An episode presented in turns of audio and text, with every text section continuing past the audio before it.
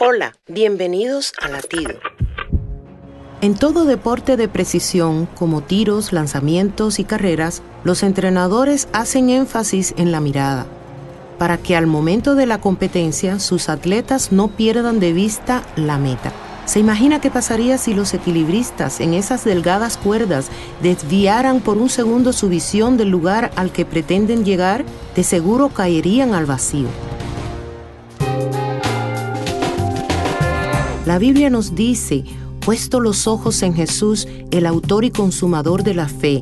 Quiere decir que esta fe ya fue probada por él mismo, aunque sufrió el menosprecio, no dejó de ver al gozo que le esperaba.